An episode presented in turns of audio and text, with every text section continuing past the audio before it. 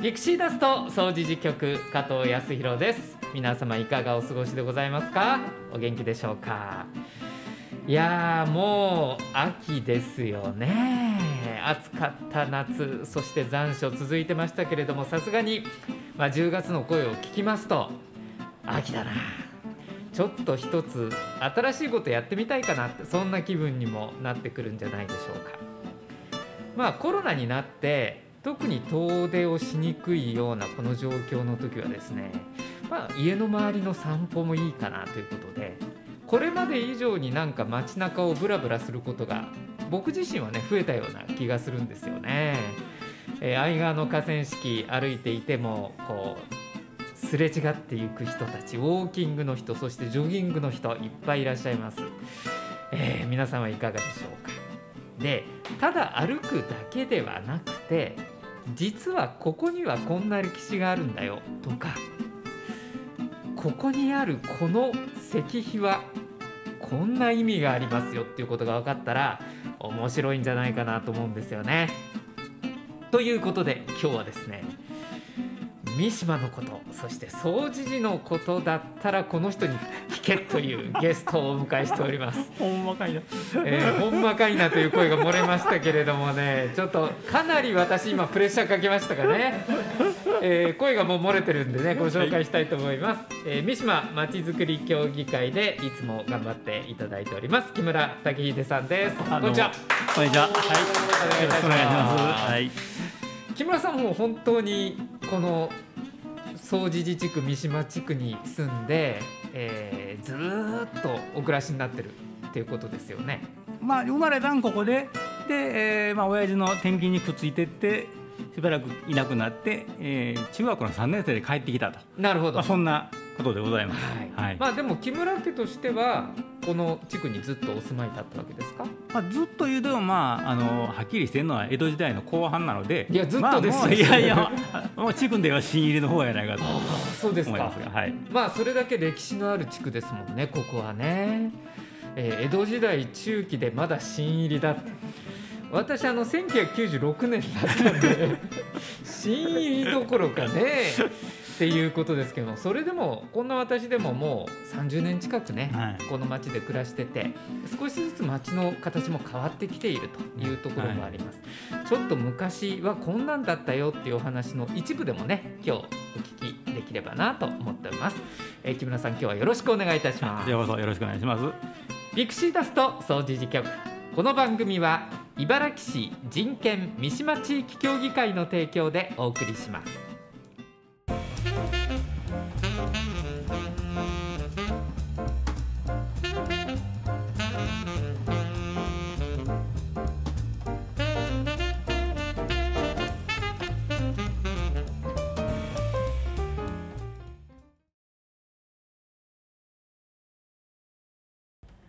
ピクシーダスト総持事局。今日はですね地域の話題地域の情報ということで三島まちづくり協議会の木村武秀さんにお越しいただいております。改めましてよろしくお願いします、はい、よろしくお願いします。さっきも言ったんですけどまあウォーキング最近しだしてですねまあお気に入りのコースがいろいろあるんですよ。でその中の一つにまあ相川の河川敷を上流の方まで歩いていったりとか下流の方へ歩いていったりとかやってるんですけれどもあの途中で相川と茨城川が合流する場所があって、はいはい、あの辺りを三崎町っていう地名がついてるのを発見したんですけれども、はい、なんか聞いたところによるともともとあの2つの川はあそこで合流してなかったっていう話を聞いたんですけど実際そうなんですそうですね、うん、あのまあ、ずっと2つあの並並行していうかな、はあ、流れてるんですよね。でまああそこがまあ一番近かったので、えーまあ、昭和の初めぐらいに、まあ、くっつけたということですわ。っていうことは三崎町っていう名前はそもそもなかったってことですかあそこは？ないですね。はい、はい、あの、うん、まあ三崎っていうのはあのもともと西側原やった部分と、うん。五日市かな？で田中かな、うん、3つの部分やったけど川の改修で、うん、まあ、三角になっちゃって一つになったと、はい、で上は上であのまあ、今で国道ですけどねあの道路ができて、うん。まあ、一つの区画になって、うん。でちょうど三角の岬の形もしているしと。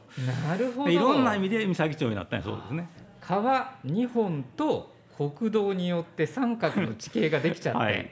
で山に咲く町と書いてそう。三崎町という字を当てているってことですよね。でさっきあの並行して茨城川と相川が流れてたというお話がありましたけれどもなんでわざわざそこで合流をさせたんですか？まあ、結局どっちもが、うん。あのめちゃくちゃ氾濫しやすい川だったと。茨城川も相川も。そうですね、ん。で、えーまあ、特にあの茨城川はですねあの人が集まってるところを流れてるくせうん。にしょっちゅう堤防を切れると、厄介な存在やったいうことですよね。大変ですね被害が出て。はい。うん。でまあどうやって解決しようかなという時に、あのまあ、そそれぞれの川が頑張りゃいいじゃないかと いうまあ議論もあったんですが、はい。え結果的にはもう一本にまとめて、うん。その一本の川を広げていく方向で管理するのがいいだろうとなるほど。いうまあ結論になったみたいですね。確かに今見てもあの三崎町で合流したところからの下流って随分川幅も広がってで最近でもやってますけど浚渫工事でね川底を上げたりして少しこう流量を増やしても大丈夫な感じになってますよね。そうですねだからあんなにだから広い相川になったのもその合流以降の話ですね。なるほど。まあ江戸時代中期から住んでらっしゃった 木村家としたらごくごく最近の出来事とみたいですね。いうことですよね。まあでもあそこで合流ってことはもともと茨城川は別のところを流れてたっていうことになるわけですね。はいそれどのあたりになるんですか？今だからちょうど、うんあのいえー、どう言ったら川端通りと、はい桜通りですかね。ああはいはいはいはい。あの道沿いの緑地うん。だから今道と緑地になっている部分が昔の川の流れですね。なるほど、はい結構あそこもね私散歩に行ったりするんですけど桜の咲く季節なんかすごくいいじゃないですか。そぐねぐねすごくねこの遊歩道なんかすごいうねうねしてるなと思ったら あれ川の名残ってことですか？うそうですそうです。だからもともとうねうね曲がって、まあ、しょっちゅうそこらで切れる川というのが原型ですね。なるほど、そうなんですねちょっとなんか今日はラジオなんで画像も映像もないんですけれど少し想像しながらこのもともと茨城川が流れていたところを散歩してみようかなと思ない。ますがはい。あの今の茨城川合流地点のちょっと上流目のところの場所からあの川端通りスタートしてると思うんです、はいはい。あそこをもともと水が流れてたってことですか？そうですね。なんかその名残みたいなのも残ってますか今？えーまあ、まずあの合流の日という、ね、日があーそこにあるんですね。日が経っている、はい。うん、で、えーちょっと話がややこしになるんですが、うんうん。あの茨城川はこうスパッとなくなったわけでもないんです。なるほど。はい、であそこに実はあの水門がありまして、水門、はい。うん。でまあ、これも自分は最近知ったんですが、うん。あの2つの川を1つにするときにはい。相川沿いは反対するわけですね。はもともと相川かってあの洪水起こってるんやと。あ、うん、なんでお前んとこの水までこっち持ってくんねんと。引き受けきれないよと。でまあうん。だからそこは幅川幅広げるから大丈夫ですよと。役人は言うけれど、うん。お前らの言うこと信用できっかと。なるほど。昔から信用されてないんだ、まあ言うんでまあ揉めまくったあげく、うん。結局あの川の形は残しとけと。ででいざとなった時には、まあ、水門を開いて、えー元の茨城湾の方に水逃がせと、なるほど、まあ、そういうような折衷案に追いついたみたいです。はいはい。もともとはもう合流して川としてはなくしたいんだけれども相川の流域の人たちを納得させるためにそこに水門を作って置いておいたってことですね、はい。今その水門ありませんよね。ないんですね。ただ堤防を見ていると、うん。そこのところだけちょっと違うんですよ。お？だからそこだけ階段になってるんですよね。だからだから場所ここだったってのは今もよくわかるようになってます。なるほど、はい。ちょっと散歩の時にそれは確認するといいですね。そうはい。じゃあそこからスタートをしまして茨城川をずーっとねもともとあったところを遊歩道のように今歩けるんではい。下流の方へ巡っていきます。そうすると確かに交差点が最初あるんですけど田中橋っていう橋の名前の交差点がついてたなと思うんですよ名前が。そうですね。はい。橋がないのに田中橋って何なんだろうと思ったんですけどあれもひょっとして川があった名残なんですか？そうです。ねで川があって橋があって、うん。でそういうところが何箇所かあるんですがはあの昔の橋のしなんていうかな新柱いいんですかね、うんうん。こうそれだけちょこっと端っこに抜けて残してたりするんですよ。支柱みたいなもの支ですか？柱みたいなやつが。はい、田中橋はどうだったかないう感じですけどね。ああなるほど、はでそこからぐるーっとこうね歩いていくと左にカーブし右にカーブしていくと JR のはい、鉄橋をこうくぐるじゃないですか。はい、なんか木村さんあそこにもその名残があるんだっていう話を。そうなんですね。うん。いやこれはあの下歩いてるより電車乗って上通った方が気が付く人は気が付くんですがえ、あそこの鉄橋はですね、うん。えー電車の最前列に座って見てますと「うん。茨城川橋梁」ってでっかく書いてあるんです。ほう。川がないのに。川川はないけど茨城川橋梁って書いてあるんですよ。はあえ？っていうことはそこに鉄道が通った時にはまだ川が流れてたってことですか？長らく流れてるんですね。あれその合流させて茨城川だったところを遊歩道にしていったっていうその工事改修工事したっていうのはいつ頃の話ですか、まあスタートは、うん。えー昭和でいうと11年12年うん、ぐらいから、でもまあ下流の方からですけどね、まあ、始まってるみたいですね。なるほど、はい、でも鉄道があそこ通ってたのはもっと前ですよね明明治9年ですからね。そうかじゃあそう思うと何十年も前に鉄道が先にできてるからそうです。川はちゃんと茨城があそこ流れてたんだそうなんですよ。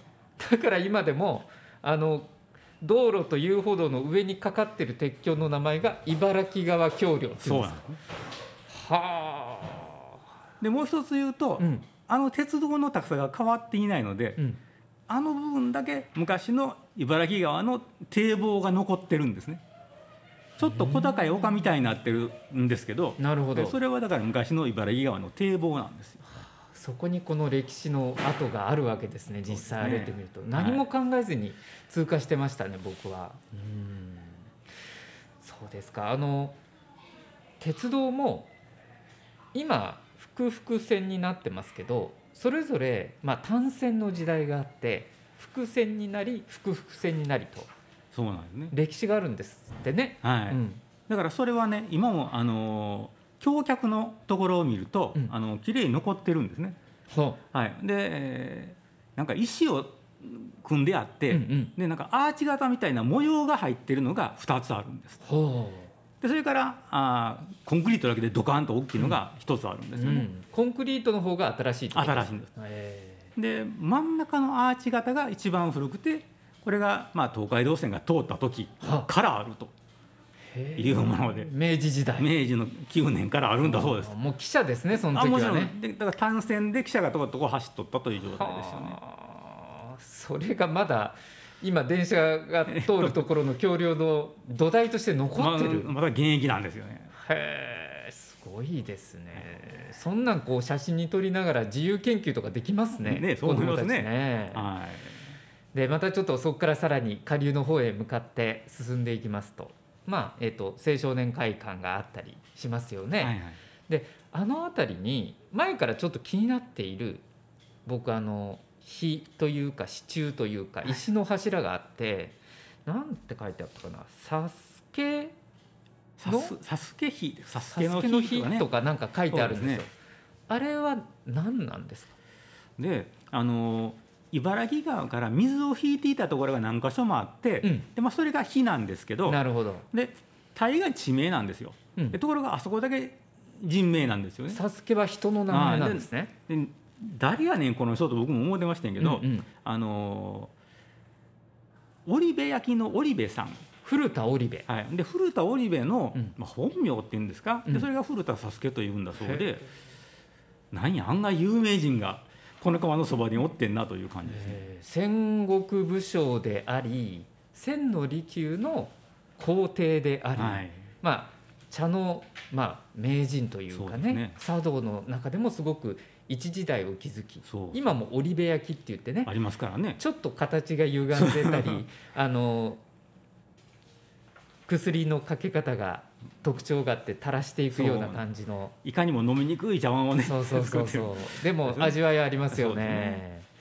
え古田織部は何かそこ茨城との絡みといいますか関係があったんですか？まあ茨城城主のうん。妹さんを妻にしておったというのはこれは事実なんやそうです、なるほど、はい、だけど本当にあそこに住んだはったかどうかはいろいろ諸説うん。あるんやそうですけどね、うん。はい。でもあの茶人でもありますから茨城の川のお水をその火のところから引いてお茶を立てたりしてあそこであしてたかもしれないですね。兄さん飲んでくださいとか言って ねしてたりしたらちょっとなんか面白いですね。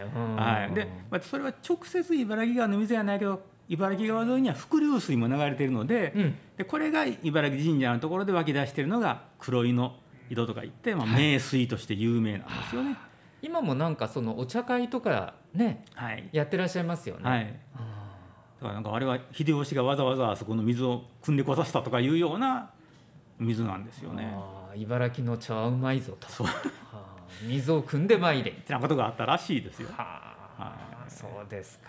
まあそうやって茨城神社のあたりまで歩いていきますとそこの交差点の名前も高橋そうなんですね。橋はないのに高橋実際あったんですか橋は？ここはね立派な橋がありました。あったんですか？あったんです。へえでまあついでに言うと、うん。あの西側原なんかはね、えー、相川の橋といったって、えーどういうかな堤防から堤防にかかるような橋ができたのは昭和の初めなんですよ。それまでは堤防を降りてうん。河川敷の上をトコトコトコっと渡るような橋だったんですね。はいはいはいわかりますわかります。わかりますでしょうん。でもあの茨城のあそこは、うん。まあ町の真ん中ですから、うん。堤防から堤防にかかる橋だったわけです。うーん。だからまあ高いところなんでしょうね。高い橋を作ったぞと、まあ名前から言っても誇らしげな そうなんですよね。高橋だよと、メインストリートの橋なんですよ。はあそうかでも今は川がないから橋としては必要がないそうなんですよね。交差点の名前としては高橋の交差点残ってますねなんかあの遊歩道の下のトンネルの上にちょっとこう欄干みたいなのが残してあるんですよね。ありましたっけ？はい。そしたら中にはねあれが高橋だと思ってる人がおってそれは気の毒やでと。あちょっとちっちゃすぎるからね もっと立派な橋だった立派な橋だったんですね。なるほどでしばらくまた歩いていきますと右手に市役所消防署左手に茨城高校、はい。えー出てきますね、はい、なんか茨城高校も茨城川の水の恩恵を受けたっていうことがあったそうですねそうですね。あのまあプール学校プールってなものを、うん。うん持った最初期の学校みたいなんですよね。当時はまだ茨城中学でした。茨城中学ですよね。はいはいはいはい。であのまあ、そもそも大体そんな水泳ってなものを一生懸命やろうかというムードやなかったのに、うん。一人の先生が大変熱心で、うん。あのやるぞと。うん。なんかもう演説をぶってでそれをまああの聞いてた生徒が感動したみたいな話も残ってるんですがおーでじゃあどないしてやんの言ったら結局生徒がはい。自分で掘るんです。あそこの敷地に？水練場を作るぞ。作るぞ。お前たちが掘るのじゃ、そう水水練池的な問題ですよね。でとにかく掘るんですよ。はいはいはい。ほんでまああの水も湧いてきたら水車でかき出してとかね。はい。やってるんですね。であのこれはあの大正天皇がうん即位されたのの記念事業みたいなことにもなっとったらしいんですよ。えらいことですねえらいことです。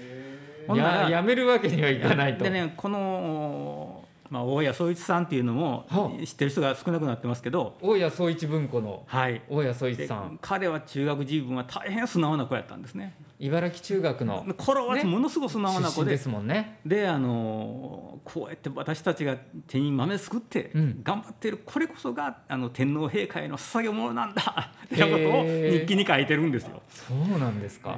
まあまあ一方で川端康成いう人もいたんですけどあ当時川端康成も同じいたんですよ。お。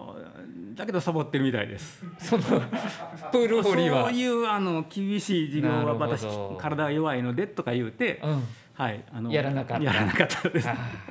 でトンネルを抜けると雪国だからと。その育成がねちょっと違ってくるっていうのはそう。いうことです、ね、ただまあ当時のあの茨城中学の先生偉いのは、うん、もう明らかサボってるんですよ。うん、で明らかサボってまたそれをまた川端康にも日記に書いてるんですけど、うん、でうまくと先生いい黒に立ったとかで書いとるんやけど、はい、先生分かってるけどまあまあこの子はこういう個性だからねと思って見逃してあげて。見逃してはる感じですね。それがノーベル文学賞ですからね。後のね。ね今もあの茨城高校には立派なプールがあって、はい、例えばその大きな大会であったりあと有名なのがの水球部が珍しくね、ね、公立高校であってそこですあの水球の試合もできるぐらいの立派なプールがあるっていうのはもともとここに茨城川があって大谷宗一さんが一生懸命掘り 川端康成が適当に掘ってできたプールが元でしょう、ね、元って言えますよね。だからいくら生徒が頑張って穴掘ったって、うん、水が来なければプールになりませんからね。そうですね。その水そこに茨城川があったからプールになったんやとすごいな。そういうことやと思います。茨城川は歴史歴史のそのポイントポイントで結構古田織部もそうですけれども。そうですよ、ね、いい仕事してますね。仕事してますねこれね、はい、でも今はもう完全に川ではなく、はい。えー、暗渠でもないんですよね。そうですね。ね、はい、うん、遊歩道となり道路となってるということで、ちょっとそんなことも考えながらこのもともと茨城川が流れていたところの遊歩道を秋の季節散歩してみるのもいいかもしれませんね。そうですね、うん、木村さんまだまだいろんなネタ持ってらっしゃいそうですね。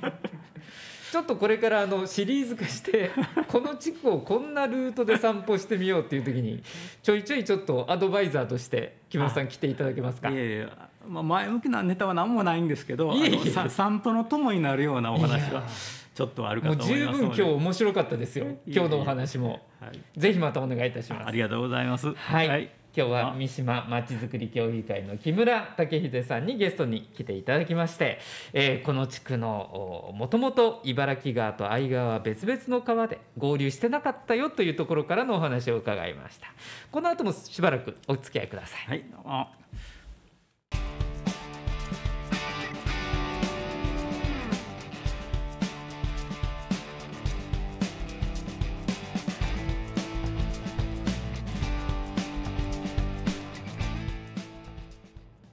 ピクシーダスト掃除実局続いては転ばぬ先のピクシーダスト。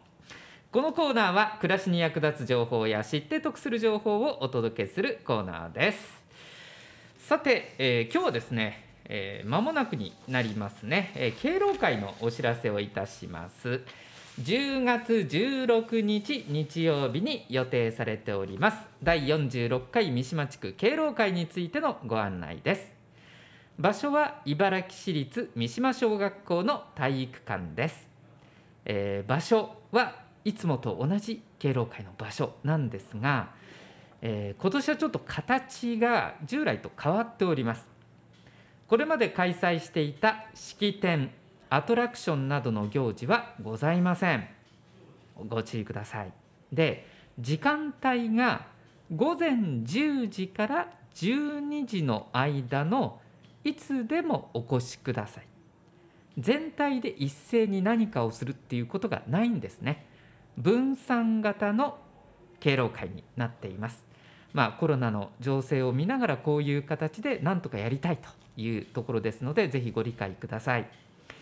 当日10月16日日曜日の午前10時から12時の間いつでも結構ですのでいらっしゃってください。多分10時前後はものすごく混むと思いますので できればゆっくりいらしてください。その方がのんびりしていただけますしゆっくり過ごしていただけると思います、えー、当日三島小学校の体育館ではお祝いのメッセージ記念品などお渡しさせていただきます。そして福引きもあります。福引き大会ではございません、えー、一人一人福引きをしていただいて商品をお持ち帰りいただきます。また結婚50年を記念しての金婚お祝い記念写真の撮影ご相談事心配事があれば相談会もしておりますのでぜひお申してください、えー、詳しい情報お問い合わせはこちらのお電話番号で受け付けております。電話072-624-5050 624の5050三島地区福祉委員会事務局です。そしてもう一つこちらは残念なんですけれどもイベント中止のご案内です。3年ぶりにやりましょうと言っていた夢ふれあいフェスタ2022の開催中止が決定しました。10月29日土曜日に予定されていました夢ふれあいフェスタ2022、え残念ながら、えコロナウイルスの感染症に関わるということで、えイベント中止まあ、安全面を考慮した結果ということですので、え、こちらの方もご理解いただければと思います。よろしくお願いいたします。え、それ以外の、うん、情報を少しご案内していきましょうかね。え、10月になってきますとそろそろ年賀状どうしようかなと思いの方もいらっしゃると思うんですけれどもワードで年賀状を作ろうという催しがございます。えー、11月の12日の土曜日午前10時から12時まで、えー、午後1時30分から3時30分までという2回に分けて、えー、行います。場所は総持寺命愛夢センターです。文字入力ができマウス操作ができる方ということで、えー、募集しております費用が600円かかりますのでよろしくお願いいたしますお申し込み10月1日午前10時からお電話でお願いいたします。アイセンターの電話番号626-5660です。それから命愛夢センターで行っていますいつもの相談事業について10月の日程をご紹介いたします。えー、お仕事じっくり相談これがですね10月から第4月曜日に変更になりました。ということで10月は24日の月曜日ですえ予約が必要になります暮らし設計相談は10月15日土曜日です。こちらも予約が必要です。お仕事じっくり相談暮らし設計相談予約の電話番号は626-5660 626の5660番です。また人権や生活上の相談は平日月曜日から土曜日午前9時から午後5時まで。こちらは予約はいりませんので、えー、どうぞご利用ください。お問い合わせは626の5660番です。以上転ばぬ先のピクシーダストでした。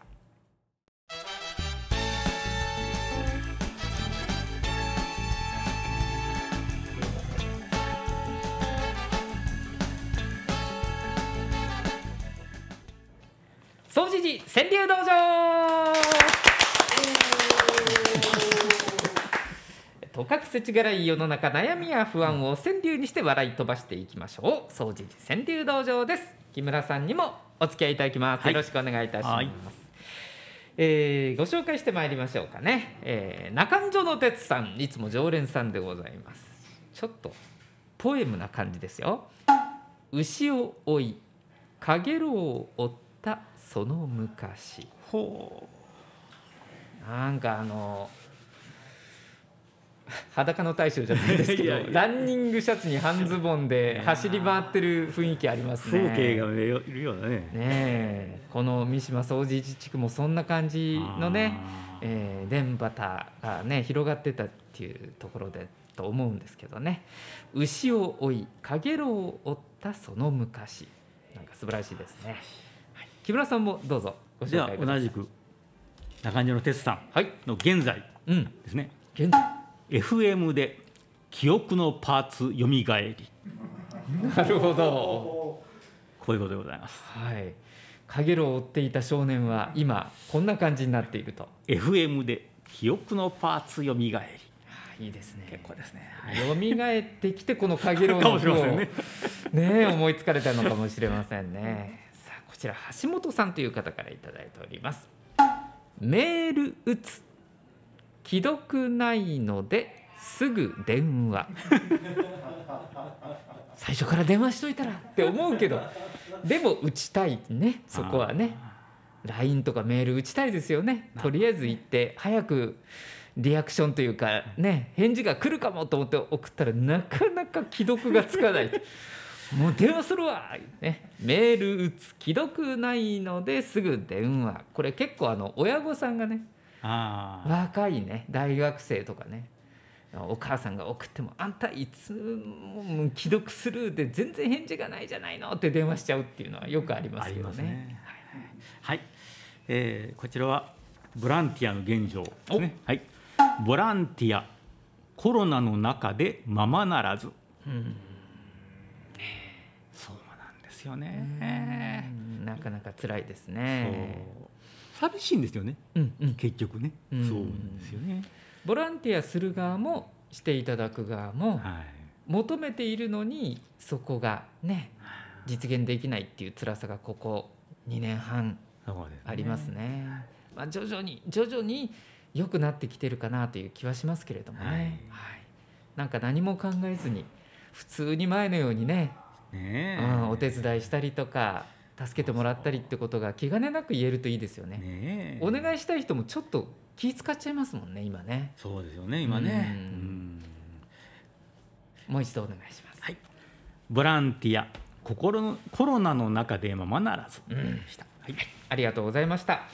さあ皆さんもぜひあの川柳投稿をお願いいたします。投稿ボックスがいろんなところにございます、えー、アイセンターにもございますし楽々亭にもございます、えー、みかん屋さんにもねありますかね、えー、見かけたらちょっとねひねって一句入れていただければなと思います。木村さんもぜひよろしくお願いいたします。えー、総知事川柳道場でした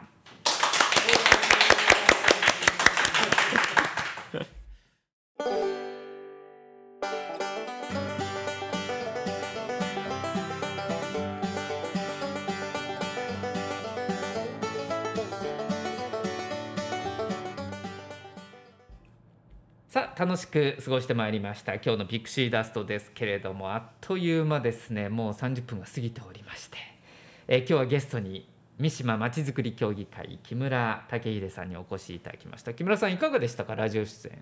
いや面白かったですね。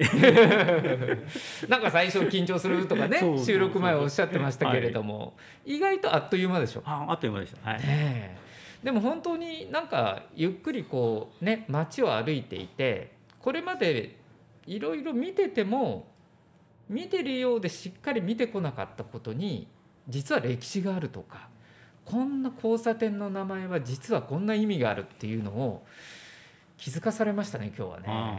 うんそうやって考えると結構この辺りの地区って面白いいろんなものが眠ってるんじゃないですか。そうですね。うん、はい。木村さんいっぱいまだご存知でしょ？まあまあまだ言つかは。じゃあちょっとしばらくあのねシリーズ化で、はい、ぜひこんなルート歩くといいよみたいなところから教えていただければな、はい、ここに注目というやつをまたあぜひぜひ。語らせてもらいたいと思います。よろしくお願いいたします、はい、末永くこれからもよろしくお願いいたします。はい木村武秀さんでございました。ということで、えー、今日のピクシーダスト以上でございます。次回もぜひ皆さんお楽しみにピクシーダスト総除事局この番組は茨城市人権三島地域協議会の提供でお送りしました。